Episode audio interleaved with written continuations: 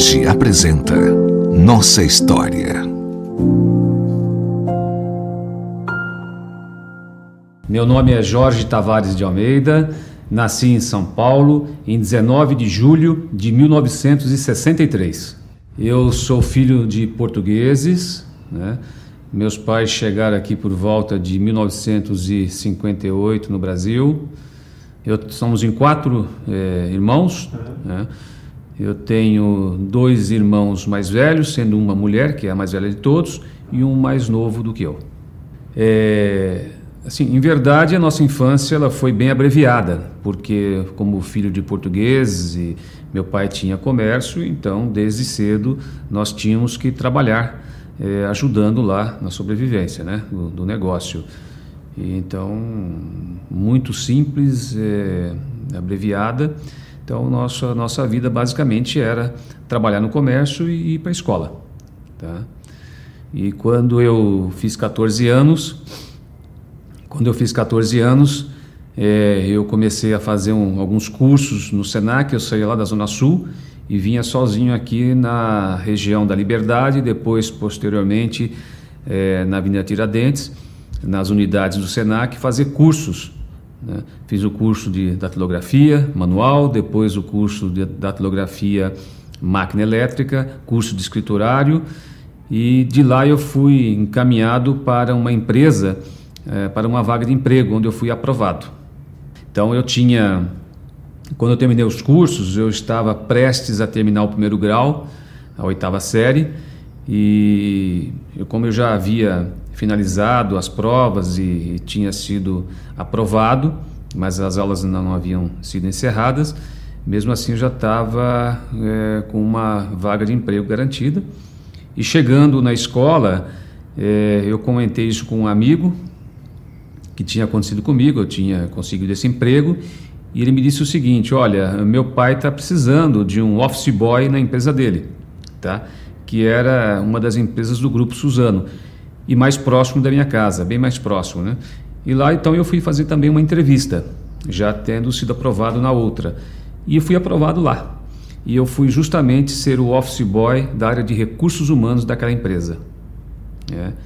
E com menos de 30 dias já trabalhava dentro do RH, não mais como office boy. E ali então iniciou-se a minha carreira em recursos humanos em 1978. De, dessa empresa eu tive uma outra experiência numa multinacional, é, uma multinacional americana, também em recursos humanos. Eu saí lá dessa empresa, no meu primeiro emprego, como é, um título que eu não, não aprecio muito, né? É, encarregado de folha de pagamento. E fui para essa multinacional quando eu saí de lá como coordenador de recursos humanos e de lá eu vim para escrever a minha história aqui no Grupo Protege. Então, é, a minha chegada no Grupo Protege foi em 1991. Eu tinha 28 anos naquela oportunidade, então eu, eu aceitei esse convite e vim. Né? Só que o desafio aqui foi muito maior do que aquele que eu imaginava. É, eu morava perto de uma, um local que tinha uma loja do supermercado Barateiro. E coincidentemente eu sempre via aquele carro forte lá, né? Então aquela era a, a imagem que eu tinha da empresa, né? De ver o carro forte todos os dias lá e aquilo foi me chamando uma, uma atenção, muita curiosidade. Primeiro pelo tipo de veículo, né? A, a operação como ela era feita, que me chamava atenção. Então ali já é, começava alguma coisa na minha vida que me traria para a Protege. O desafio, assim, é, eu imaginava que eu fosse encontrar aqui uma área de recursos humanos, mas eu encontrei uma área de administração de pessoal, o antigo departamento pessoal, né? E a empresa tinha vivido até então um crescimento importante ali, mas a área de administração de pessoal ela não acompanhou esse crescimento. Ela estava bastante desorganizada. Né? Isso até me assustou um pouco no começo mas eu, eu tinha que encarar esse desafio. Para mim seria importante. Eu era jovem, tinha 28 anos apenas, né? E então foram muitas noites trabalhando aqui, 24 horas trabalhando aqui sem parar, às vezes mais de dois, três dias aqui sem ir para casa, para poder colocar o departamento em ordem, tá? Cheguei aqui a empresa havia adquirido um sistema de recursos humanos há mais de um ano e aquele sistema não havia sido implantado. Então, eu já tinha como desafio é, entender por que, que não foi implantado e fazer a implantação. E essa implantação ela aconteceu, mas o sistema não era tão bom quanto se imaginava. Tá? Não sei como é que havia sido feita a avaliação na, na, na oportunidade da, da aquisição, mas eu nós fomos tocando com aquele sistema mesmo, uma série de problemas, mas deu para ir convivendo, até porque nós não tínhamos sistema algum, né? Praticamente era tudo feito manualmente aqui, os trabalhos de processamento de folha de pagamento, por exemplo.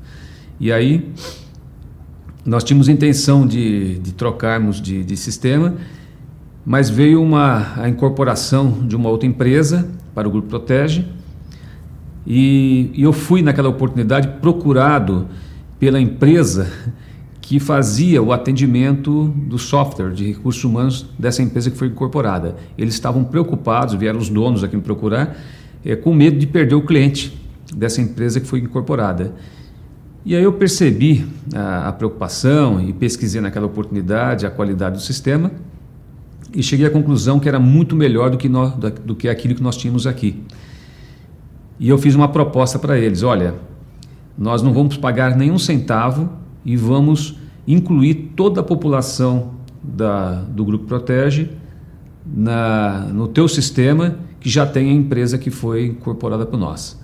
E eles aceitaram o desafio. Então nós praticamente ganhamos um sistema, né? que já estava sendo pago pela empresa que foi incorporada, e assim fomos. Foi até onde deu, né? o sistema também tinha uma, uma série de limitações, em, em, que pese ser muito melhor do que o outro que nós tínhamos aqui. Mas depois veio a grande aquisição de um sistema bem estruturado de recursos humanos, tá? um sistema completo, e isso ajudou muito, impulsionou muito a, a criação da área de recursos humanos. Né? Então, com todos os subsistemas, e nós fomos implantando é, tudo que nós tínhamos é, direito naquela oportunidade, um subsistema de benefícios, recrutamento e seleção, um sistema melhor de, de folha de pagamento, de, de remuneração, que é a antiga área de cargos e salários, tudo com muito mais controle e qualidade. Tá? É, eu sei que depois de dois anos aqui na empresa, eu tinha o cargo de coordenador de recursos humanos uh, aqui da matriz, tá? porque existia uma coordenação de recursos humanos de um negócio que era muito grande na época, era a vigilância patrimonial, que ficava lá na Barra Funda. Tinha uma área de recursos humanos também voltada para a logística de valores, que ficava também no outra, outro imóvel, era tudo espalhado, né? no outro imóvel na região da Barra Funda. E existia uma área de recursos humanos no Rio de Janeiro. Tá? E aqui eu tocando o corporativo. Aliás, vale dizer que a área de recursos humanos foi a primeira área corporativa do grupo. Tá? Se hoje existem áreas corporativas, isso foi de certa forma é, inspirado na, na, nossa primeira experiência aqui como RH corporativo. Bom, eu tinha dois anos na empresa e aí houve uma mudança aqui estrutural. Eu tinha um, um gerente de recursos humanos. E na época eu, pelo meu próprio estilo de trabalhar, né, de, de enfrentar os problemas, era muito jovem e também bastante ousado né, naquela, naquela ocasião. A, a direção da empresa resolveu fazer uma mudança importante, trazer um, um gerente geral de recursos humanos, a empresa estava crescendo muito, né? um gerente geral de recursos humanos, é, pegou é, o antigo gerente de recursos humanos, é, dedicou a ele apenas uma parte do RH e eu fui promovido a gerente de remuneração e benefícios. Tá? Bom, e aí ele cuidava então basicamente da folha de pagamento, da área de administração de pessoal, esse antigo gerente de recursos humanos. E para cuidar da área de recrutamento e seleção, desenvolvimento de pessoas, é, isso foi delegado a, ao, na época ao gerente da nossa empresa chamada Provig, que é a formação de profissionais de segurança. Então ele passou a tocar a Provig e também a área de recrutamento e seleção e a área de desenvolvimento de pessoas. Aí a estrutura passou a funcionar assim. Nós tínhamos um gerente de recursos humanos apenas, né? É, nos cargos de, de comando, alto comando, e aí passamos então a ter um gerente geral de RH, um gerente de administração de pessoal, eu como gerente de remuneração e benefícios e o gerente de recrutamento e seleção, desenvolvimento de pessoas e também é, cuidando da Provi, que é uma empresa do grupo. Passado aí mais ou menos uns 30 dias, um mês mais ou menos, esse gerente de administração de pessoal, que era o gerente geral até então, ele não aceitou a mudança e foi embora. Pediu para sair. Então eu provisoriamente incorporei a área dele na minha e fiquei, né? Uh, depois de um, sei lá, uns três meses, não mais do que isso, houve uma mudança, outra mudança na estrutura da empresa é, a empresa Proer do grupo também começou a crescer bastante. Né? E esse gerente geral de RH, ele foi comandar a Proer. E levou com ele o gerente da Provig, que cuidava da Provig da área de recrutamento, seleção e desenvolvimento de pessoas. Levou também, é, porque eles foram cuidar das duas empresas, Provig e Proer. Então eu me vi ali em três meses, né, já tinha assumido a área da administração de pessoal e assumi também a área desses outros colegas. Então, eu assumi o RH todo, que era algo para ser provisório, e já se passaram, sei lá, acho que quase 28 anos que eu estou à frente do RH, né, como gerente de recursos humanos, e há mais ou menos três meses eu fui promovido a diretor de recursos humanos, né, diretamente pelo presidente. Então, isso então foi acontecendo, organizando sistema novo, né, montando as áreas dentro do RH, área de remuneração, área de benefícios, área de administração de pessoal, área de recrutamento e seleção, né, treinamento, deixando isso bem estruturado. E comecei a andar um pouco mais pela empresa e me deparei com uma situação que eu costumo repetir muito essa história, porque foi, eu diria que foi é, fora a organização do departamento, olhando para fora, né, é, da área de recursos humanos, foi o meu primeiro projeto aqui dentro, tá? que me, me dá muito orgulho, porque é, eu também tenho muito orgulho dos nossos vigilantes, tá? e tenho muito respeito e admiração por eles. E eu vi o seguinte: nós tínhamos aqui, basicamente, a área de vigilância patrimonial e a área de transporte de valores. Né? Então, era inconcebível naquela oportunidade que um vigilante patrimonial, com tanto tempo de casa, com experiência, pessoas já avaliadas, de confiança, que elas fossem trabalhar no transporte de valores. Era um negócio que aqui era proibitivo. Né? Tanto é que se chamava ah, o transporte de comando 1 e a vigilância patrimonial de comando 2. É. E aqui, até então, naquela, eh, naquela oportunidade, não se via um vigilante patrimonial atuando no transporte de valores. Né? Nós eh, dávamos preferência a irmos a mercado e naquela, naquele tempo nós tínhamos muitas dificuldades com mão de obra, né? Indústria aquecida, enfim. Então, você recrutava um metalúrgico, por exemplo, um ex-metalúrgico, que estava ali vigilante. Ele fazia o curso por falta de opção de emprego, né? e nós ainda pagávamos o curso desse candidato. E, ao mesmo tempo, nós tínhamos lá um exército de 1.500 homens na empresa, por exemplo, é mais ou menos esse o número da época, que eh, reuniam todas as condições para trabalhar em transporte de valores. Então, dali eu comecei a costurar o plano de carreira do vigilante. Né? Não foi fácil, foi um baita desafio, né? porque a vigilância patrimonial, por um lado, também eh, resistia em ceder os homens, porque tinha que tirar os homens do posto, né, fazer a, a, o convencimento ao cliente, eh, buscar gente nova no mercado para fazer as substituições de um homem que eventualmente fosse promovido ao transporte de valores, né, fazer o treinamento dessa pessoa, mas a resistência melhor foi de quem tinha que acolher esse novo colaborador, né, até então para ele. Novo para ele, mas antigo para a empresa. Fazer a transferência então de vigilância para transporte de valores. Então desenhamos com muito custo o plano de carreira, com as suas regras todas, e esse plano está até hoje vigente. Então hoje diria que 99,9% dos homens que trabalham no transporte de valores, esses guerreiros todos, sangue azul, eles basicamente vieram todos da vigilância patrimonial através do plano de carreira, que é algo hoje que a gente vende com muito orgulho, com muita ênfase na hora do recrutamento e seleção. Então nós temos esse diferencial hoje para o mercado. Né? Então hoje um vigilante que ingressa numa empresa de vigilância patrimonial, ele não tem muito para onde é, crescer na sua carreira.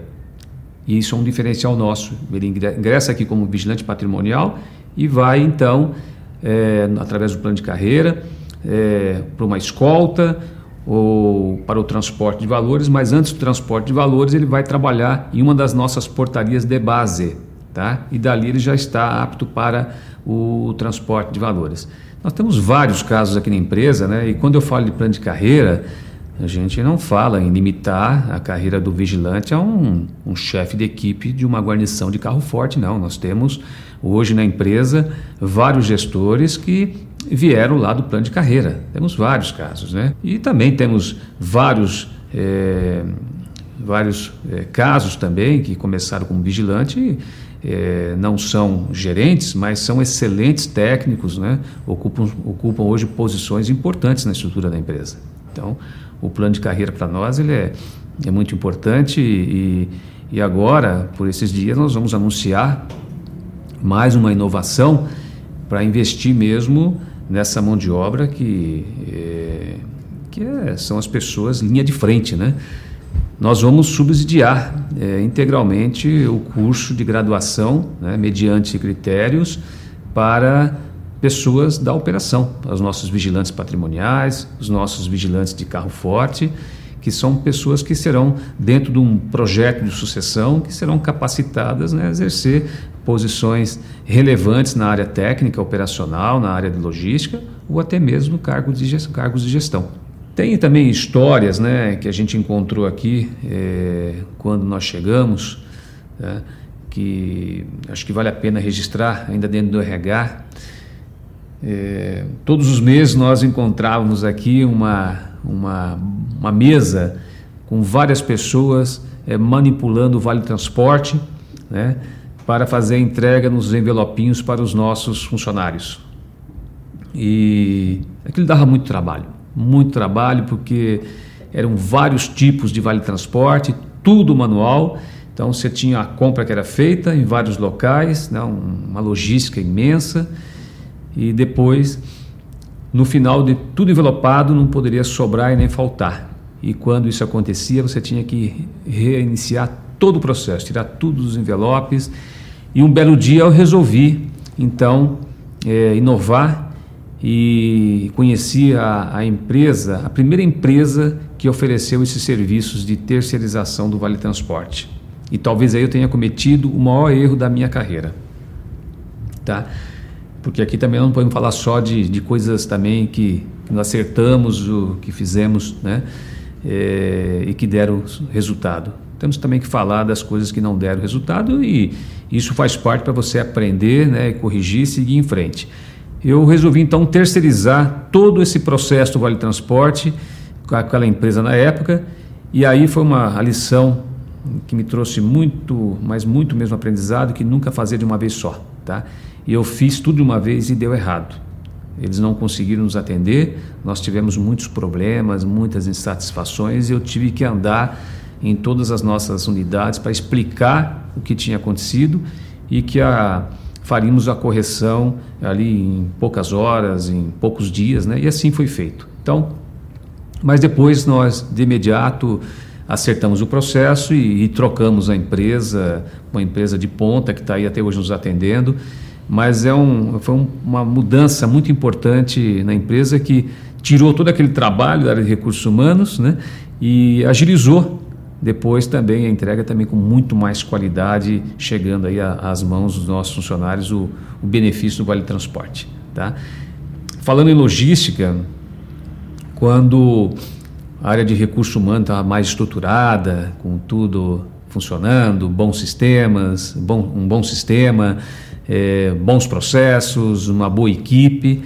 Eu resolvi então, naquela oportunidade, ajudar mais a empresa Mas é, isso foi, foi crescendo, foi crescendo muito a admiração. Né? A empresa tem na sua história uma coisa muito importante que o nosso presidente fala com muito orgulho e é a pura verdade. Nós nunca atrasamos um dia sequer o pagamento dos nossos colaboradores, tá? Nem nos momentos mais difíceis de planos de plano econômico, é, enfim, crises é, do país, né? Nada, nada. A empresa sempre honrou corretamente os seus compromissos e ela é muito reconhecida é, por cumprir rigorosamente as suas obrigações.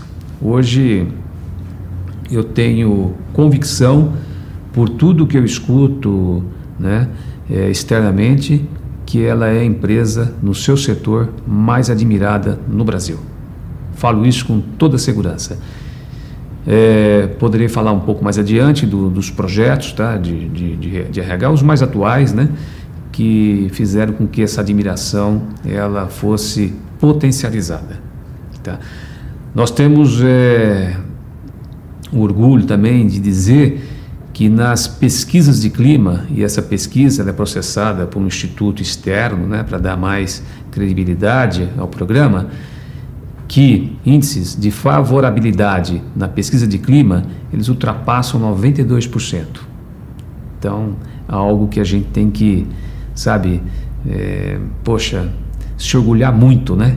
Qual empresa que tem um índice desse onde as pessoas, né, é, Poxa, 92% das respostas indicam que as pessoas estão satisfeitas com a empresa.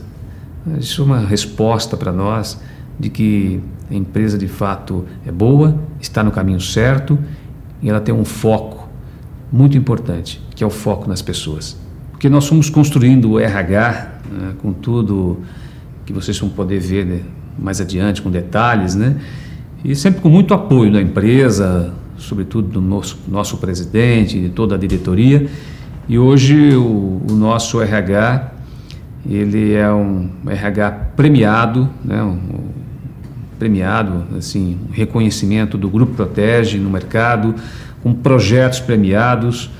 É, a nossa universidade corporativa, que vai fazer agora quatro anos, ela foi top 5 em 2019. É uma, naquela ocasião nós tínhamos só três anos do nosso projeto na Universidade Corporativa, então foi para nós um, uma alegria imensa ver um projeto sendo premiado em três anos como top 5 concorrendo com essas empresas. Desafios no meio do caminho, né? Que todo mundo recebia o seu pagamento em dinheiro vivo. Uh, o RH com muita dificuldade sistêmica, gerava os olerites, né? era uma vitória quando a gente conseguia imprimir o último olerite, porque começava, quebrava a impressora, começava, quebrava a impressora. Né? Aí você tinha que começar tudo de novo, era uma loucura. E aqueles olerites eles tinham um, formato de um envelope. E esses olerites iam todos lá para a nossa área de tesouraria, que nos ajudava então a fazer a, a, a colocação do dinheiro físico dentro dos olerites. Tá? E aí, vendo aquilo, naquela oportunidade, eu falei, não é possível, né? E eu vendi aqui um projeto internamente com muita dificuldade, muita resistência, de que nós passaríamos a abrir conta corrente para todos os nossos colaboradores. Então, foi implantado com muito sucesso, tá? A gente... É, nós fizemos isso em algumas etapas, né? Primeiro na logística, depois passando para a vigilância, e o que é hoje um negócio tão básico, né, tão basilar hoje, naquela época não era. Né? Era muito comum as empresas pagarem os salários em dinheiro vivo. Tá? Então está aí até hoje funcionando, né? mas foi uma, uma quebra importante aqui cultural para nós, essa mudança. É, tem também uma experiência da qual eu fiz parte, isso não era o RH que organizava, mas a gente participava, que era o desfile de 7 de setembro, muito tradicional. Tem muitas imagens lá, eu tenho no meu computador algumas imagens, lá num, num acervo junto ao mar que tem muitas imagens, tá? que uh, esse desfile era bem tradicional, as pessoas se organizavam, os vigilantes, era muito bonito de ver. Tá? Muita, trazia muita emoção para nós, né, de ver tudo aquilo muito bonito, organizado, desfile de carros, né, famílias participando, era uma grande festa, uma coisa assim muito bacana que eu tenho boas recordações, né? Inclusive de ver fotos minhas, né? Com a minha filha que na época tinha, sei lá, 3 anos de idade, hoje ela tem 31 anos. Então é uma coisa bacana de ver. Bom, então a festa, quando eu cheguei aqui, a festa já existia, obviamente, num tamanho muito menor, tá? Para os funcionários de 10 e 20 anos de casa. É, nem sei se naquela época existia alguém de 20 anos, tá? mas era basicamente 10 anos com relógio. E então eu cheguei já assumindo essa festa e eu nunca tinha feito organização de festa. Não vou te negar, é, apanhei bastante, tá? Mas aprendi também muito com esses erros. E eu era um mestre de cerimônia da festa, então eu tremia, né? Porque era uma baita responsabilidade, né? Que eu não tinha até então experiência, mas gostava do desafio. E aconteceram coisas assim, né, que depois a gente percebia que era tão fácil de resolver, mas que atrapalhava demais a festa. Por exemplo, você receber lá tantas pessoas sendo homenageadas e entregar um canudo com diploma, com certificado, né, é, personalizado. E aí, se alguém não comparecia, por exemplo, naquele dia e os canudos estavam todos na mesma ordem, né? Bom, já bagunçava tudo. Então, entregava o, o canudo de um para o outro. E aí começava aquela confusão. Bom, isso foram dois anos desse jeito, a gente sofrendo demais com essa organização, eu fazendo papel de mestre cerimônia. A festa era tão pequena ainda, né, que nós fazíamos isso numa churrascaria. Tá?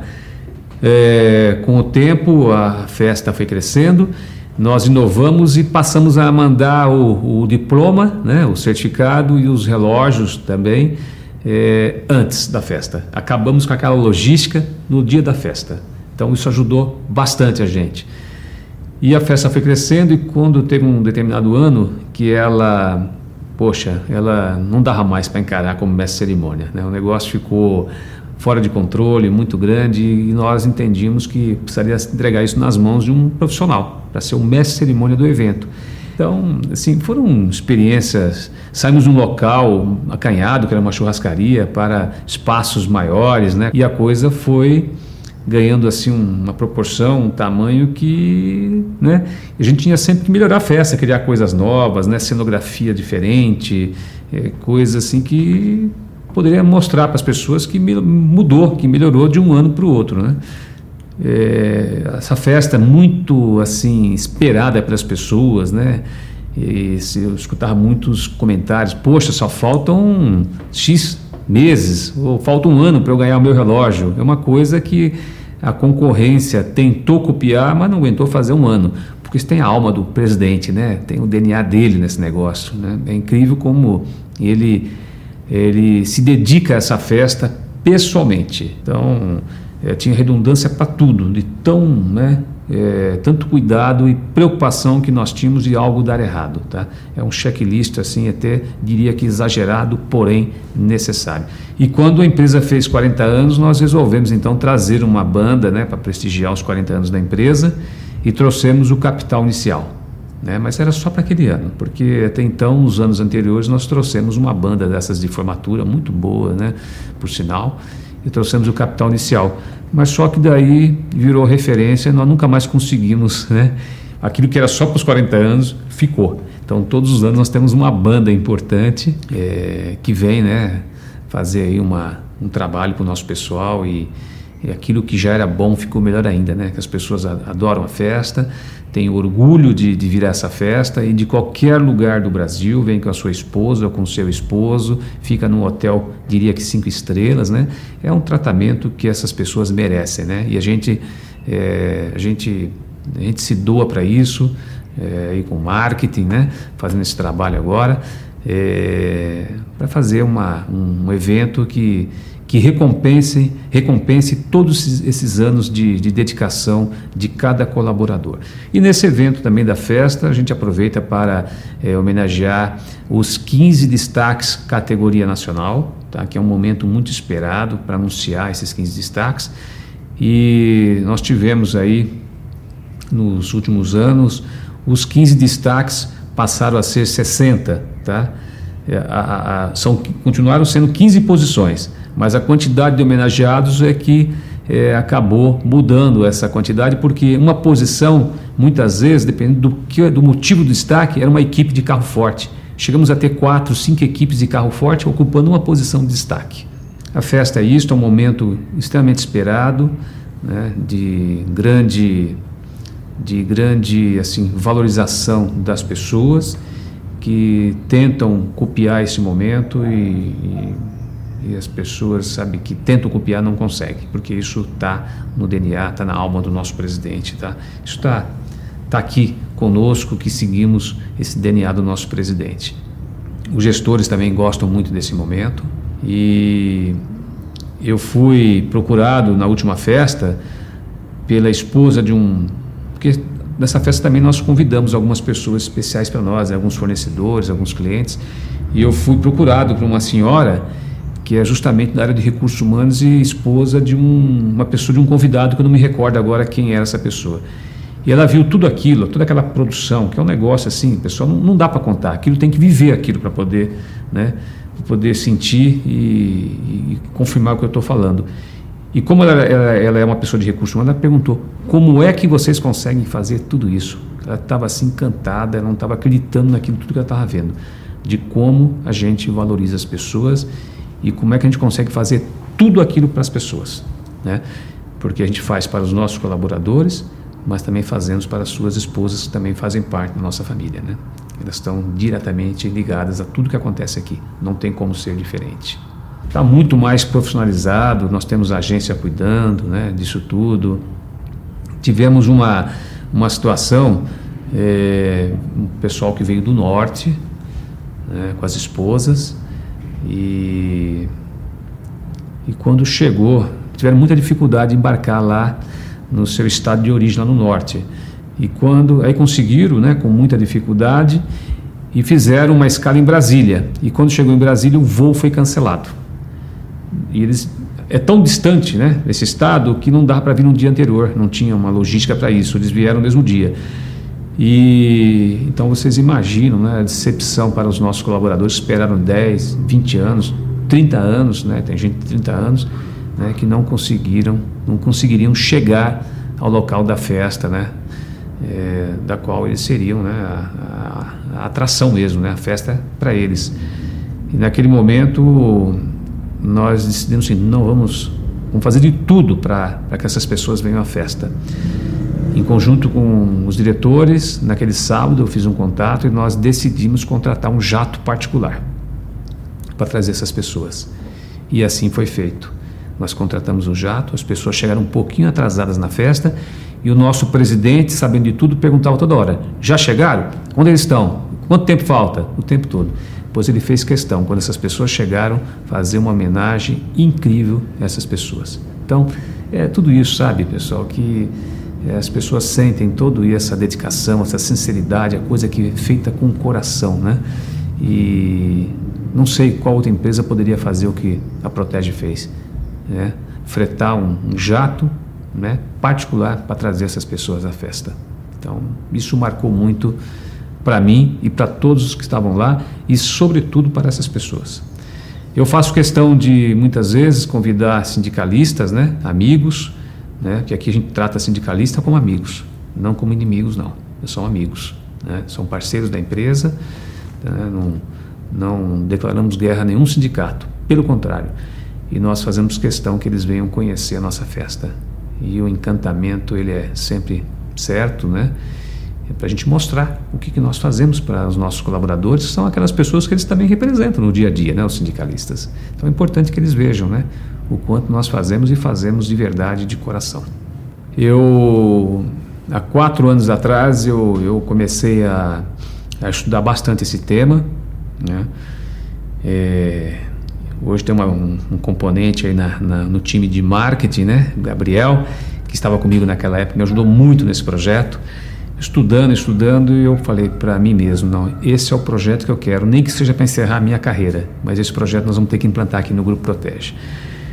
É, então começamos a estudar muito isso e fui conhecer a experiência de outras empresas, tá?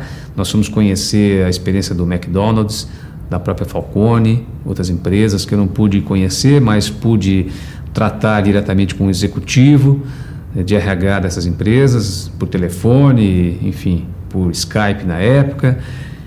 E, então nós desenhamos o projeto todo, estruturamos. E eu tinha, eu não era diretor na época, eu tinha que ir para o comitê, então vender o projeto, depois ele todo desenhado e estruturado. Tá? Eu já tinha escolhido, inclusive, a empresa que cuidaria da, da nossa plataforma na época. Tá? Foi um trabalho grande de, de, de busca de fornecedores. E eu disse para o meu pessoal o seguinte: eu só quero duas coisas. Eu quero só um slide, nós chamamos de mandala naquela época. Eu quero só um slide, não quero mais do que isso.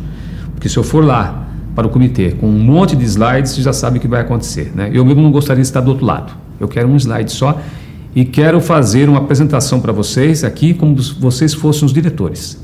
E podem me sabatinar nesta sala aqui onde nós estamos gravando.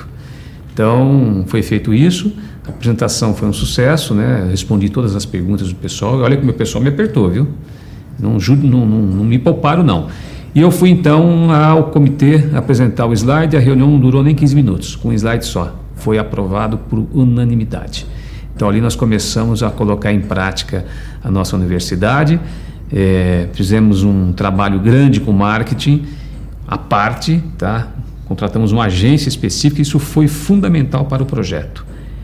Uma agência de publicidade para fazer toda a comunicação do programa para dentro e para fora.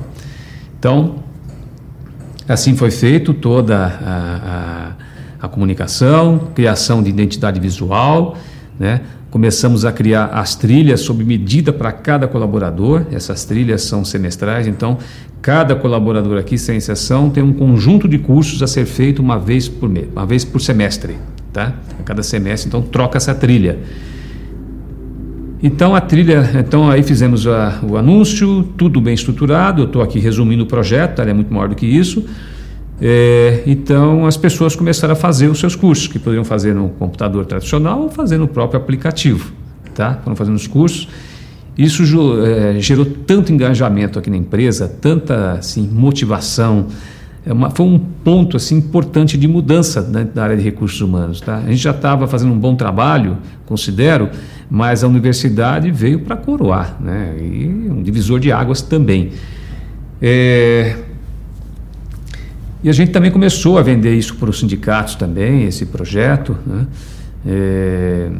As pessoas estavam gostando muito, criamos as escolas dentro da universidade e, e ela foi crescendo. Né? E trouxemos outros parceiros para dentro da universidade, né? parceiros de, de referência, como uh, o Mackenzie, a Fundação Dom Cabral e todos os projetos aqui de treinamento e projetos que estavam assim soltos dentro de recursos humanos que tinham relação com alguma coisa de treinamento eles ficaram todos debaixo de da universidade corporativa tá então o programa trainee por exemplo o PD o PDG programa de desenvolvimento de gestores na época hoje é o PDL todos os projetos ficaram debaixo do guarda-chuva guarda da universidade corporativa Bom, então o projeto foi indo, né? E com esses parceiros novos, ele foi crescendo. É, e a gente começou então a, a, ser procurado aí por empresas de mercado para saber desse projeto, pela imprensa. Teve um trabalho bacana na, logo na inauguração com a imprensa também. É, hoje a gente percebe pessoas muito mais capacitadas na empresa, óbvio, né? depois de quatro anos de universidade corporativa, você com uma trilha de cursos a cada semestre, é óbvio que as pessoas estão muito melhores. E no primeiro ano da universidade corporativa, é, logo depois de alguns meses, por coincidência, foi aplicada a pesquisa de clima organizacional que estava dentro da programação normal, né? E o resultado da pesquisa de clima foi um negócio assim que nos assustou e gerou até desconfiança. Será que isso está certo? Não é possível. Nós tivemos uma, uma satisfação das pessoas em relação à empresa, a todos os quesitos, em mais de 90%. Né? Então, e nós fomos então fazer uma, uma melhor apuração disso, uma empresa que foi contratada na época e estava correto. Tanto é que no segundo ano se repetiu, no terceiro se manteve e é hoje a pesquisa de clima está em andamento, né? as pessoas estão respondendo e esperamos pelo menos manter né? é, esses resultados ou até melhorar. Mas a, a, a, universidade corporativa ela teve assim, uma importância muito grande nesses resultados. As pessoas viram né, que a preocupação, sem cobrar nada de ninguém, tá, dos nossos colaboradores, é, perceberam o investimento, que é um investimento também, não é só para, para a empresa, é para as pessoas também, para amanhã irem ao mercado, né, capacitar melhor essas pessoas. Nós vivemos um momento hoje em que a universidade corporativa foi estendida para as famílias, Tá? Então, as esposas, os filhos podem fazer os cursos da universidade. Obviamente que não todos, né? porque tem cursos que são muito específicos da profissão. Né? Mas é, tem uma, um catálogo de cursos lá, vários que as famílias podem fazer, os filhos, curso de idiomas que também temos dentro da universidade. Hoje, a nossa universidade chegou num patamar né, de excelência que com parceiros de altíssimo nível, né, que a gente pode de fato dizer que com toda a modéstia a gente merece mesmo o título que ganhamos aí eh, de top 5 no ano passado, estando entre as cinco melhores universidades corporativas do Brasil.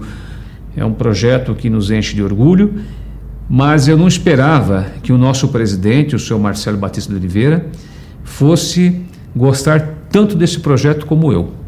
Né? O senhor Marcelo é um grande defensor, é um grande aliado desse projeto. É incrível, ele já levou até o projeto para as suas fazendas. Né? E ele fala disso com muito orgulho para fora e nos ajuda muito né? a vender o projeto, nos ajuda muito com o crachá do presidente é, aumentar essa admiração. Então você tem cursos específicos é, à altura de gestores de alto nível. Mackenzie, temos Dom Cabral, é, enfim, temos várias é, opções e temos parceiros estratégicos da universidade corporativa que geram conteúdo para nós.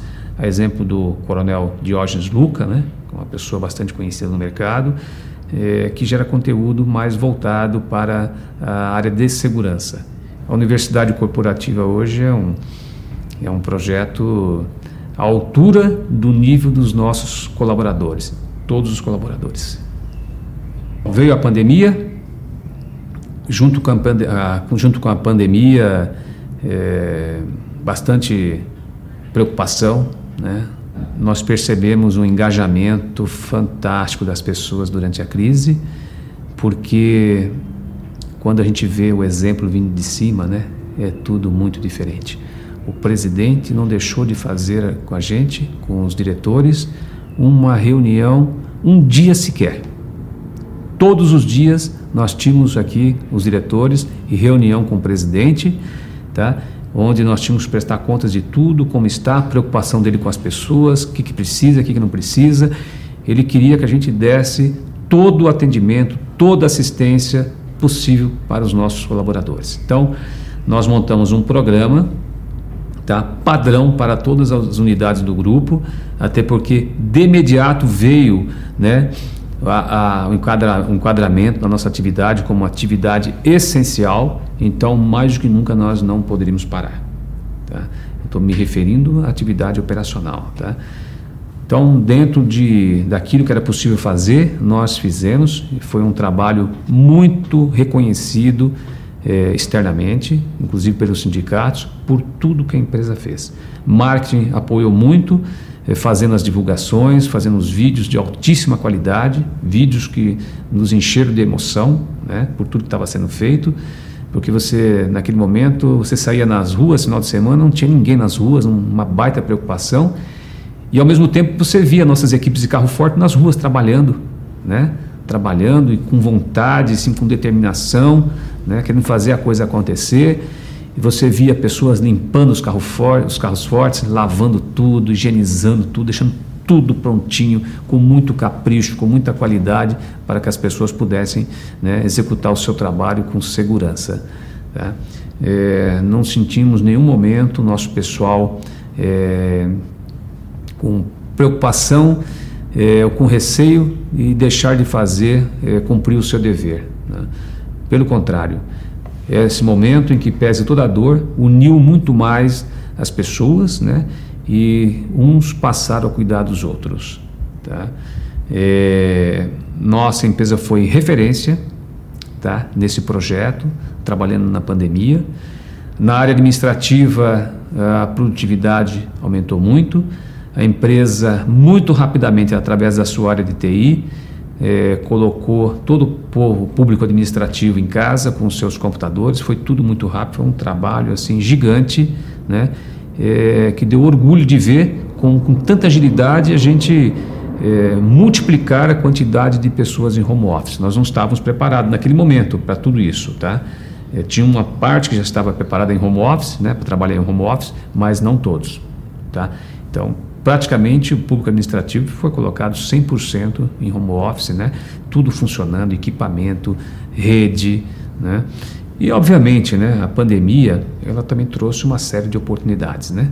Então, de mudar processos, de mudar coisas do jeito de fazer, fazer diferente, que nunca mais você vai voltar atrás. Você fez pela pandemia, mas também não vai voltar mais atrás, né? Simplificação de processos, é, anulação de, de processos, de burocracia, de muitas coisas que foram feitas durante a pandemia e que a gente não vai mais tirar.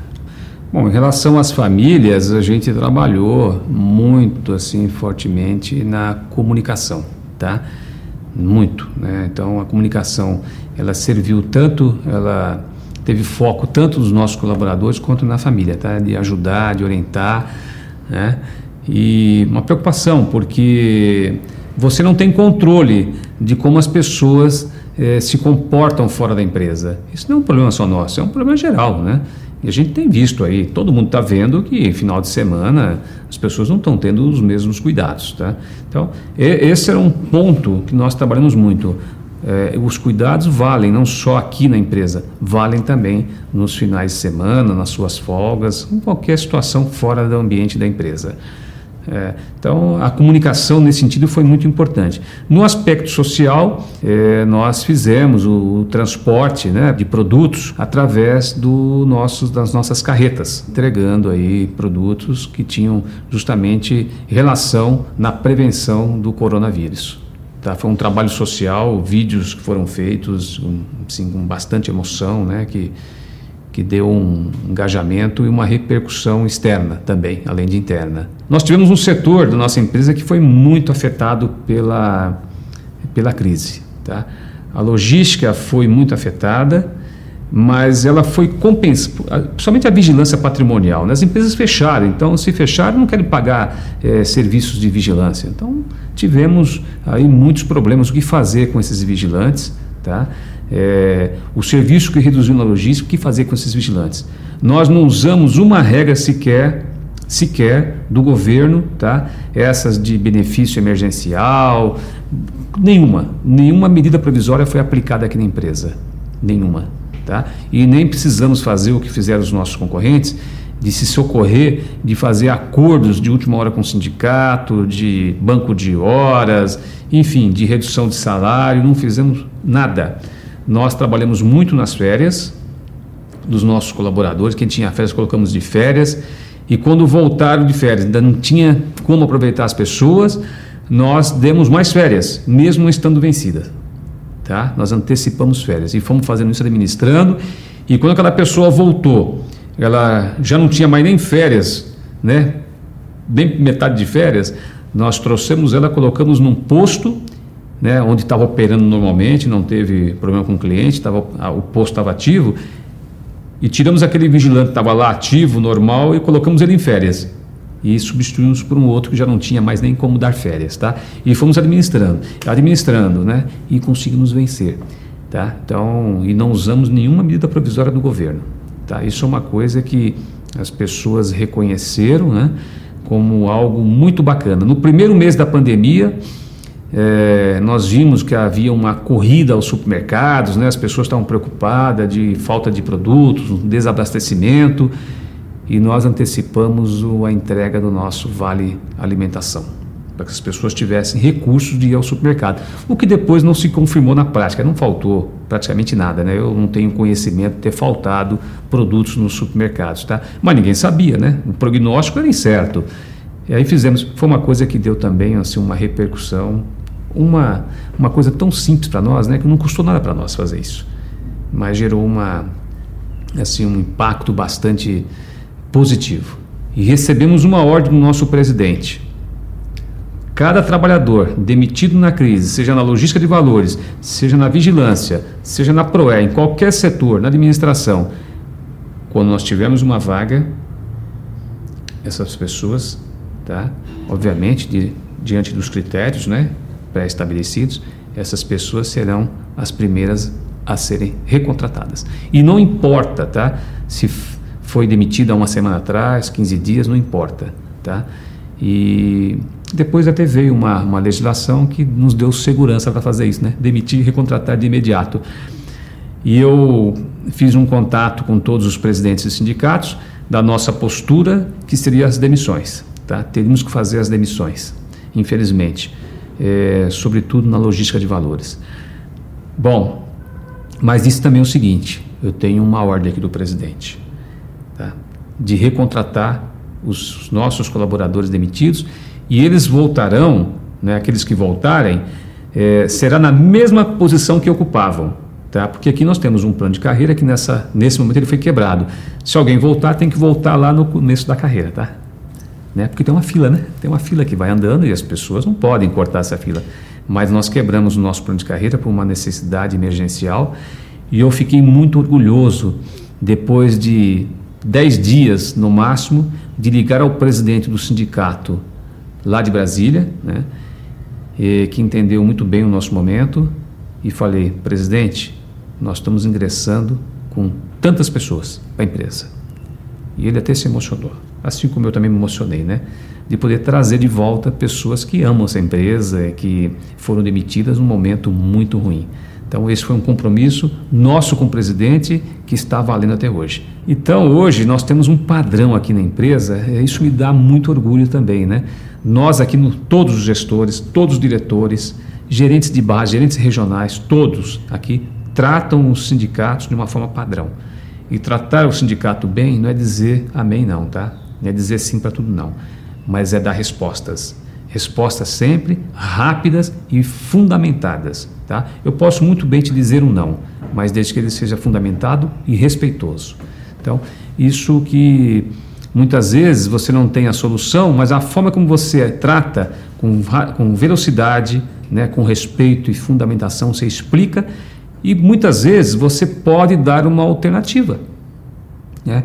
Eu aprendi num curso na, com o professor da Dom Cabral que tem coisas que assim tem muito valor para você e tem pouco valor para mim, mas tem tanto valor para você que não me custa te atender. Então hoje nós atendemos os nossos presidentes de sindicatos, os diretores dos sindicatos com muito respeito, muita admiração. Eu fui de office boy dentro de RH, diretor de RH de uma empresa da expressão que é o Grupo Protege. Então eu tenho orgulho mesmo, né? E, e preciso me segurar para não, não, não me emocionar, porque tem muita história aí, né? Essa caminhada, né? Bom, enfim, é, voltando um pouco, eu me lembrei de um projeto que foi muito marcante aqui para nós. Foi o projeto Aprender. Nós tínhamos aqui um contingente enorme de pessoas com déficit escolar, tá? E quando eu falo déficit escolar é um primeiro grau. E depois até fomos para o segundo grau também. E nós oferecemos todas as condições tá, no Brasil. Compramos todos aqueles livros do sistema telecurso. Não sei se vocês lembram daquele sistema do telecurso, né? E contratamos professores. Alguns funcionários fizeram papel de professores. E, enfim, e nós preparamos as pessoas para fazerem aquelas provas né, de eliminação de matérias. Então, poxa, agora vai ter prova de matemática, prova, eles iam lá, já capacitados, e eliminavam, ganhavam um certificado daquela matéria. Depois eles juntavam todos os certificados e concluíam o curso de primeiro grau ou de segundo grau. E foi bacana que depois nós vimos muitos deles seguirem carreira aí escolar, né? Fazendo curso superior, mas é, muito é, provocado, né, motivado pelo projeto Aprender, que foi um projeto bacana do Grupo Protege. Chegou uma hora que não tinha mais o que fazer, como nós passamos a contratar pessoas só a partir de uma escolaridade, então você não tinha mais estoque né, para ser tratado. E resolvemos o problema do déficit escolar.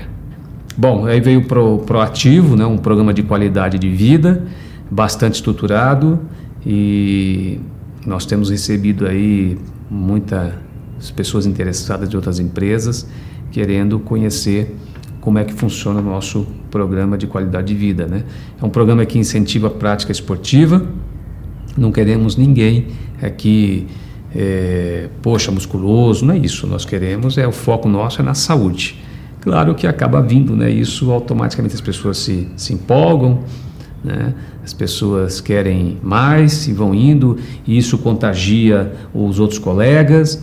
Então, é, é um projeto que vem dando muito certo e nem na pandemia ele parou, tá? Porque aí nós fomos fazendo campanhas durante a pandemia e aí a, a, comunicação funcionou bem. Nós temos uma rede social no Facebook específica do Proativo, as pessoas vão postando.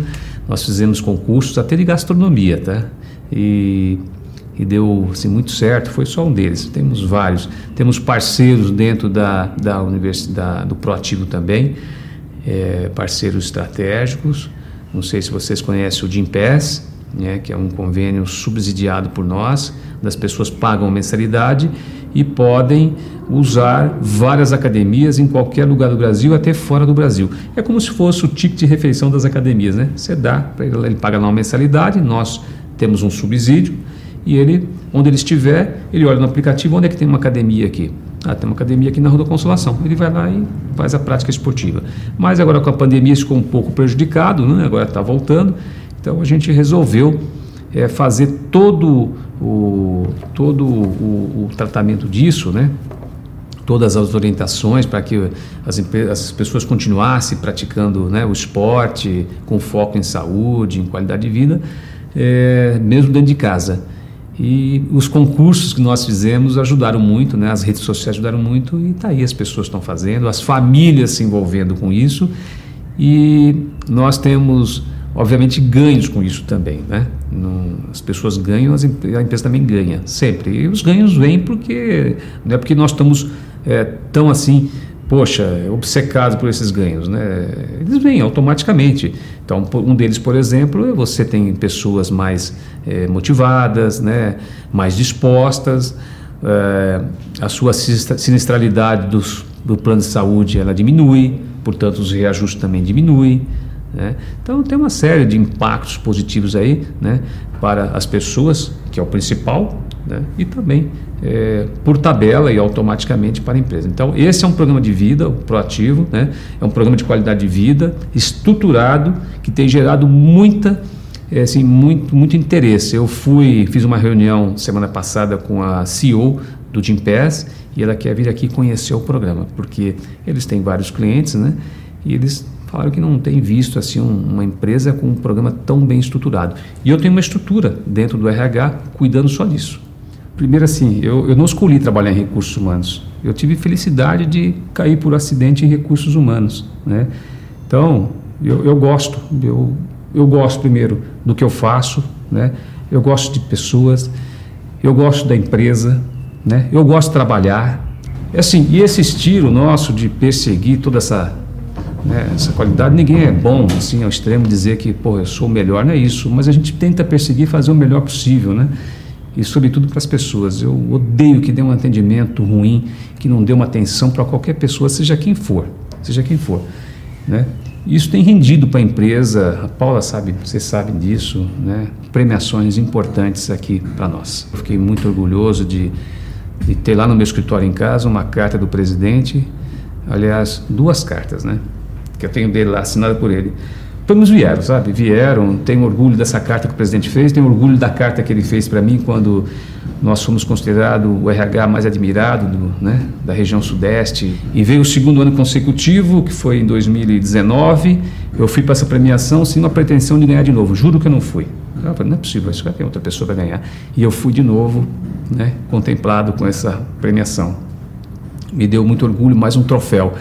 E agora eu estou nas finais aí, de novo, mas com um grande parceiro, né? Uma grande companhia aí. O meu presidente na categoria CEOs mais admirados do Brasil. Então, eu não sei se nós vamos ganhar, mas se nós ganharmos os dois, aí eu vou pedir minha demissão para encerrar a carreira em alta, né?